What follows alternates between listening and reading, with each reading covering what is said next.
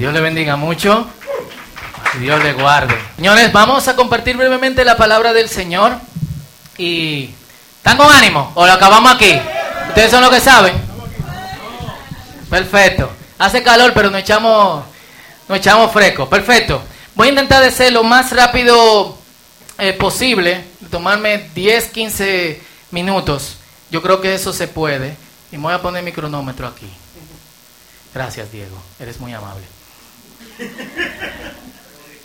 Eh, bienvenidos los que nos están visitando en el día de hoy, Papo.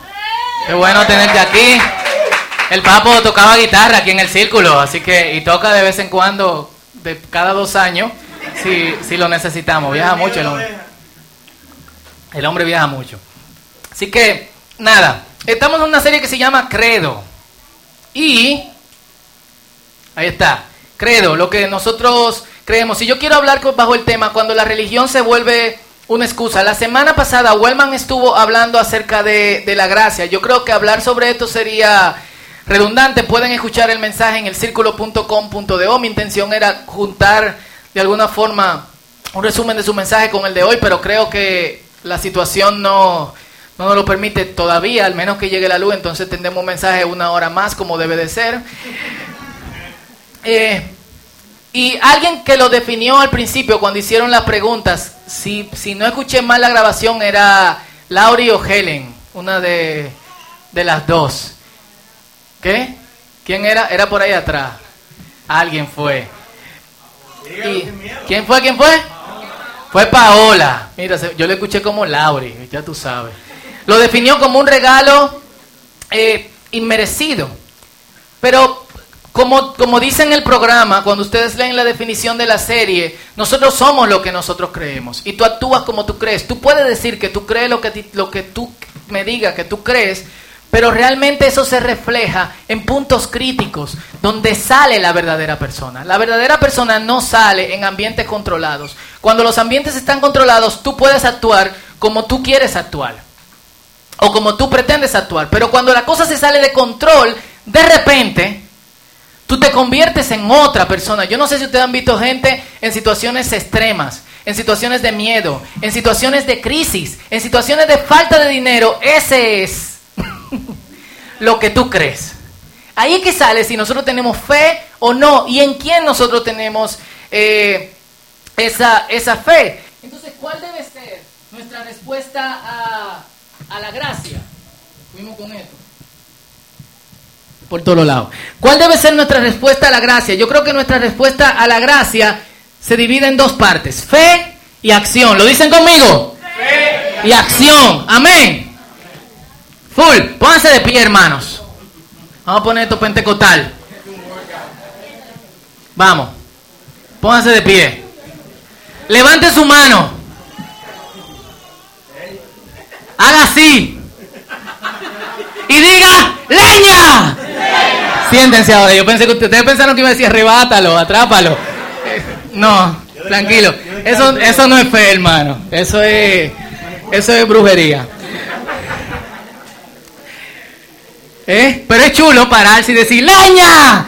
Vamos a darle eh, a, a esto. Fe. Y yo quiero durar poco en, en la parte de fe. Si ahora la mayoría de nosotros definimos fe como creer que Dios existe o que hay un Dios. En tiempos bíblicos, o a quienes se le estaba escribiendo la palabra del Señor directamente, cuando entendían fe, o sea, el ateísmo es un fenómeno prácticamente nuevo, no es de muchos años, cuando tenían fe, era fe en que Dios actuaba y fe en la gracia de Dios. ¿Qué quiere decir eso?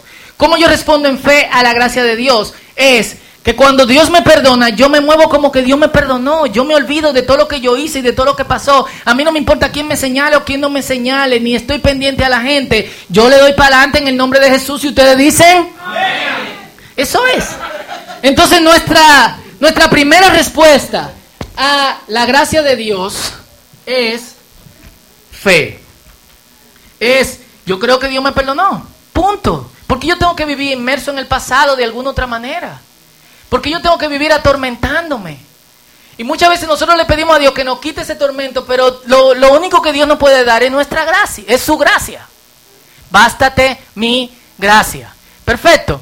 Pero la segunda cosa con la que nosotros respondemos a la gracia de Dios es, de hecho, con, con acción. Y me llama mucho la atención que existe esta tendencia. Cuando yo era pentecostal, bueno, yo soy pentecostal y yo me siento pentecostal continuamente, pero yo crecí en esta iglesia pentecostal donde continuamente, y lo hablábamos en el discipulado el otro día, del discipulado mixto, eh, la gente se paraba y decía, y oraba y decía, Señor, yo soy un trapo de inmundicia. ¿Saben lo que es un trapo de inmundicia? Ya, lo dejo ahí. Un trapo de inmundicia era una toalla sanitaria. Reusable, pero había que lavarla. Entonces esta gente le decían al Señor, Señor, yo soy un trapo de, inmundicia. Y yo oraba así, yo me, yo me paraba yo decía, vamos a orar hermano, Señor, somos solamente un trapo de inmundicia. Padre, líbranos. Nos, tú sabes que no somos nada sin ti. Pero ¿dónde cabe la gracia de Dios? Y hoy en día existe esta cuestión de no somos nada más que pecadores, eh, impíos, aberrantes. Yo no creo que esa sea la definición que Dios tiene de nosotros. Y aunque somos personas con propensión constantemente al pecado, la Biblia nos dice que Dios nos ha liberado del yugo del pecado. ¿Cuántos dicen amén? Full. Isaías capítulo 1 dice, si tus pecados fueran como la grana, la grana era una, eh, una semilla roja, entonces van a ser como blanca lana. Y si fueran rojos como el carmesí, una tela roja, van a ser como blanca nieve. Entonces, si Dios nos ha librado de ahí, ¿cómo tú puedes decir que todavía tu vida está como una grana? Por eso yo he lanzado una campaña que se llama Yo no soy un cótex, Dios te bendiga. Y ya. Lo que lo quieran, yo se lo paso. No soy un cótex, para la gloria del Señor. Amén. Eh, y me llama mucho la atención. me llama, déjame cuánto tiempo tengo.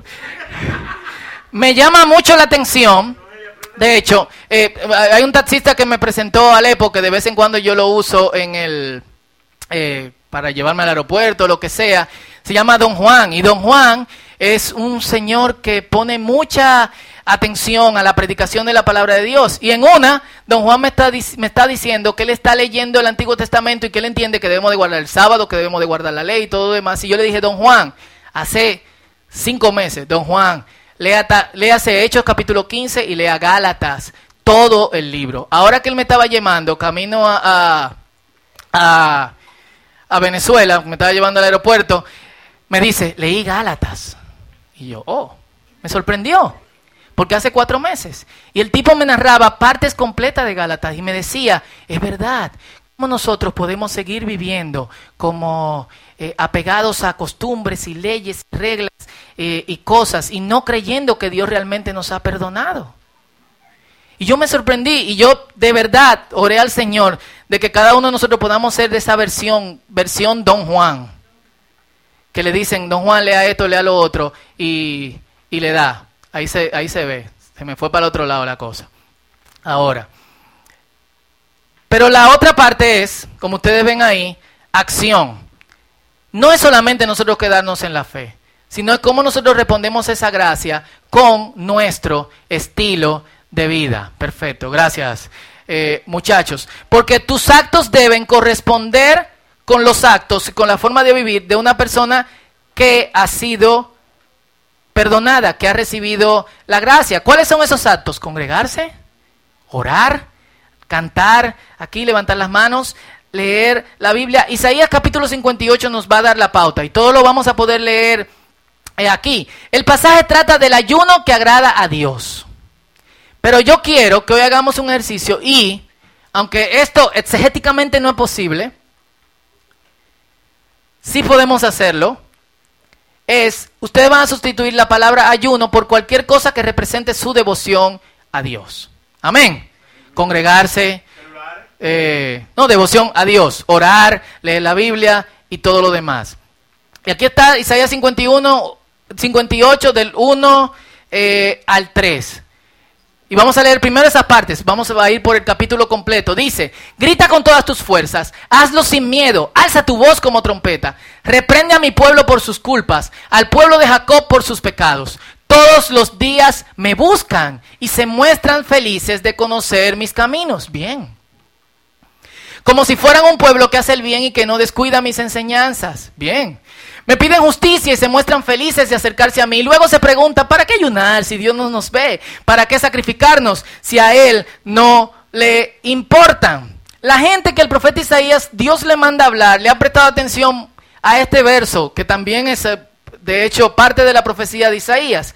Isaías 55, 6, todo el capítulo recomienda a la gente, vuelvan sus caminos a Dios y le dicen, busquen al Señor mientras puedan ser hallados, llámenlo mientras se encuentre cerca. Esto es de hecho una advertencia para todos nosotros. Va a haber un punto en nuestras vidas donde Dios no va a estar tan disponible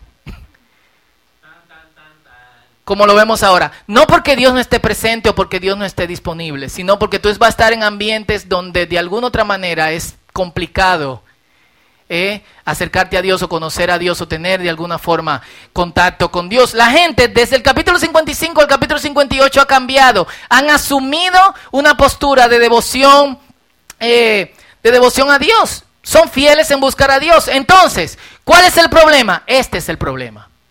El 58 del 3b, es la segunda parte del, del 3. En adelante dice, les diré por qué. Es porque ayunan para complacerse a sí mismos. Sustituyen ayuno por oran para complacerse a sí mismos, se congregan para complacerse a sí mismos, leen la Biblia para, ¡Oh, Dios, ¿viste ese verso que leí en la Biblia? ¡Oh! Y hacen todo lo que hacen para Dios, para complacerse a sí mismos, aún mientras ayunan, y esta es la segunda parte, oprimen a sus empleados. ¿Quiénes conocen cristianos que oprimen a sus empleados? Nadie diga amén, ok. Ese día discuten, se pelean y se agarran a golpes. Pero de esa manera sus peticiones no, no llegarán muy alto. Ese tipo de ayuno no me agrada para nada. Agachan la cabeza como una caña del río. Yo no sé quiénes han visto los judíos orando, ¿qué hacen?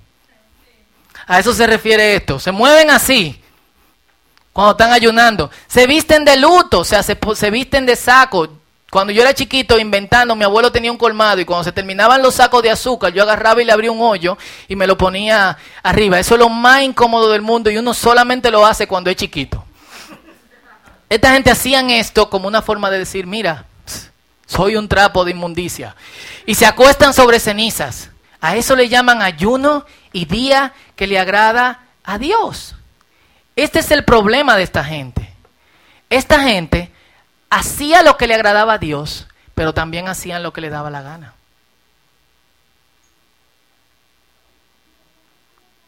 Esas dos cosas chocan. Tenían buena devoción a Dios, pero en las otras áreas de su vida, en el trabajo, en su interacción con los demás, en de hecho, su interacción con sus familiares, más adelante le van a decir, no te escondas de familias que necesiten, de tu familia que necesite ayuda. Sacaban un cero. Eran buenos congregándose, eran buenos leyendo la Biblia, eran buenos orando, eran buenos ayunando. Pero cuando salían de ahí, eran una fiera, un león o el mismo diablo. Ese era el problema de esta gente. Y en respuesta a esto, el profeta le dice, Dios le dice al profeta, de hecho, que una bendición especial de lo alto no fluye con naturalidad cuando uno no quiere y no desea agradar a Dios en todas las áreas de sus vidas. Me gustaría abundar en esto, pero quiero ir rápido. Creo que vamos a dejar que la palabra de Dios hable por sí sola también. No todo el que me llama Señor, Señor, entrará en el reino de los cielos Solo entrarán aquellos que verdaderamente hacen la voluntad de mi Padre que está en el cielo. Ojo, el hacer aquí no tiene ninguna conexión con la salvación. No podemos hacer nada para ser salvos. Y de hecho, no merecemos ser salvos. Sin embargo, Dios nos da su gracia y ya, estamos salvos. Pero ¿cómo respondemos a eso? Con vida de gente que está salvo. No confundamos las dos cosas. Pero estar salvo no significa que uno no debe agradar a Dios. Al contrario, significa que uno entra en la casa de vida que, que, le agrada a Dios. Muchos cristianos se quedan en la teología de cómo se salvaron. Pero eso es como cuando tú te estás ahogando en un río y la gente no está feliz porque a ti te sacaron del río y ahora tú puedes seguir viviendo como una persona normal, sino que te pregunten, ¿y cómo fue? ¿Y quién fue el salvavidas? ¿Te tiró un palo? ¿Te tiró una, eh, una boya? ¿Fue un tubo? ¿O fue alguien que se tiró y no sé cuánto? Eh, eh, de hecho, eh, lo que mucha gente hace, pero ese no es el punto, el punto es cómo yo vivo después de que salí del el río. Ese día muchos me dirán, dice Jesús, Señor, Señor, profetizamos en tu nombre, expulsamos demonio en tu nombre e hicimos muchos milagros en tu nombre, pero yo les responderé, nunca los conocí, aléjense de mí ustedes que violan las leyes de Dios. Otra versión dice, hacedores de maldad. Entonces por eso se preguntaban, ¿Para qué yo voy a ayunar si Dios no lo ve? ¿Para qué sacrificarnos si a Dios no le importa? ¿Para qué congregarme o leer la Biblia o orar? Pero el punto, señores, no es dejar de practicar esas cosas, como vamos a ver en el pasaje. El punto no era dejar de ayunar. El punto no es dejar nuestra devoción a Dios. Mucha gente hace ese tipo de lógica. Bueno, si a Dios no le importa, si realmente no es valoroso congregarse u orar o leer la Biblia, si a Dios no le importa nada de eso, entonces yo lo paro y me dedico a la clase de, acción social, como vamos a ver adelante, que hace quien practica una verdadera devoción a Dios. Pero Dios no desecha el ayuno ni ninguna práctica de devoción. Seguimos leyendo. Dice Isaías 58, 6 al 7. Este es el ayuno que a mí me agrada. Este es el congregarme que a mí me agrada. Este es el orar que a mí me agrada. Este es el leer la palabra que a mí me agrada que mientras estés haciendo esto, congregarte, orar, ayunar, leer la palabra, crecer en tu relación conmigo, rompas las cadenas de la injusticia y desates los nudos que, aprietan el yugo, que dejes libres a los oprimidos y acabes con todo lo injusto, que compartes tu pan con el hambriento y hospedes en tu casa al que no tiene techo. Ay, que vistas al que no tiene ropa y que no te escondas de tus parientes cuando necesitan tu ayuda. Y esta es una lista breve de actos de justicia que, el Señor nos pide que, que hagamos y que ejemplifican la clase de vida de una persona que tiene fe en Dios. Y son de hecho la clase de cosas que a nosotros nos cuestan. Full.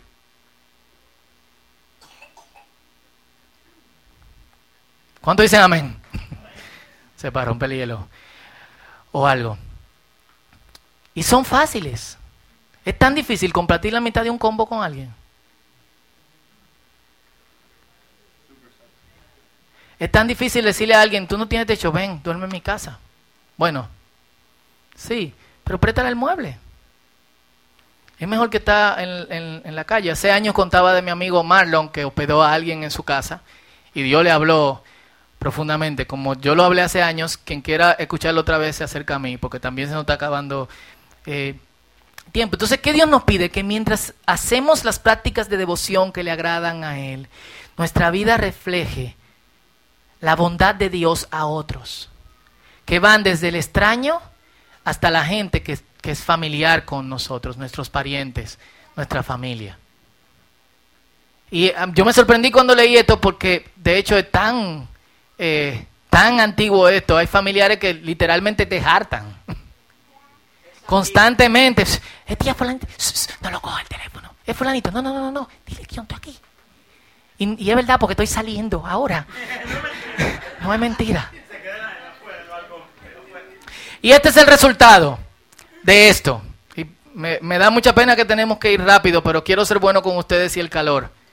Dice, entonces Brillará tu luz como el amanecer y tus heridas sanarán pronto. Delante de ti irá la justicia y detrás de ti la protección de Dios. Cuando me llames, te responderé. Si gritas pidiendo ayuda, te diré, aquí estoy. Si haces desaparecer toda opresión, si no insultas a otros, ojos, ojos, no ojo, ojos. Si no insultas a otros, ni le levantas calumnias, si compartes su pan con el hambriento, si alimentas al necesitado, Tu luz brillará en la oscuridad, tu sombra se convertirá en luz de mediodía. Yo te guiaré continuamente. Aún en tierra seca sustentaré tu alma y fortaleceré tus huesos. Y serás como un jardín bien regado, como un manantial al que nunca le falta agua. Ustedes reconstruirán las ruinas antiguas, reforzarán los cimientos que se debilitaron, los llamarán restauradores de muros caídos. ¡Eh! Aquí vienen los que restauran los muros caídos, los que restauran vidas, los llamarán reconstructores de aceras, de caminos en ruinas. Derech significa camino, ¿eh? Constructores de caminos en ruina. He aquí la lista de las bendiciones. Uno, brillará tu luz como el amanecer. Dos, si te hieren, no dicen que no te van a herir. Si te hieren, sanarás pronto. Tres, no habrá oscuridad en tu vida. Cuatro, Dios irá delante de ti, detrás de ti. Cinco, cuando pidas ayuda, Dios te responderá de una vez. Seis, Dios mismo te guiará. Siete, en tiempos de escasez tendrás lo que necesitas. Ocho, en tiempo de debilidad serás fortalecido. Nueve, restaurarás las cosas destruidas. Diez, reforzarás las construcciones ¿Quién no quiere estas bendiciones? Es increíble que cuando nosotros nos ocupamos de los demás, Dios se ocupa de nosotros.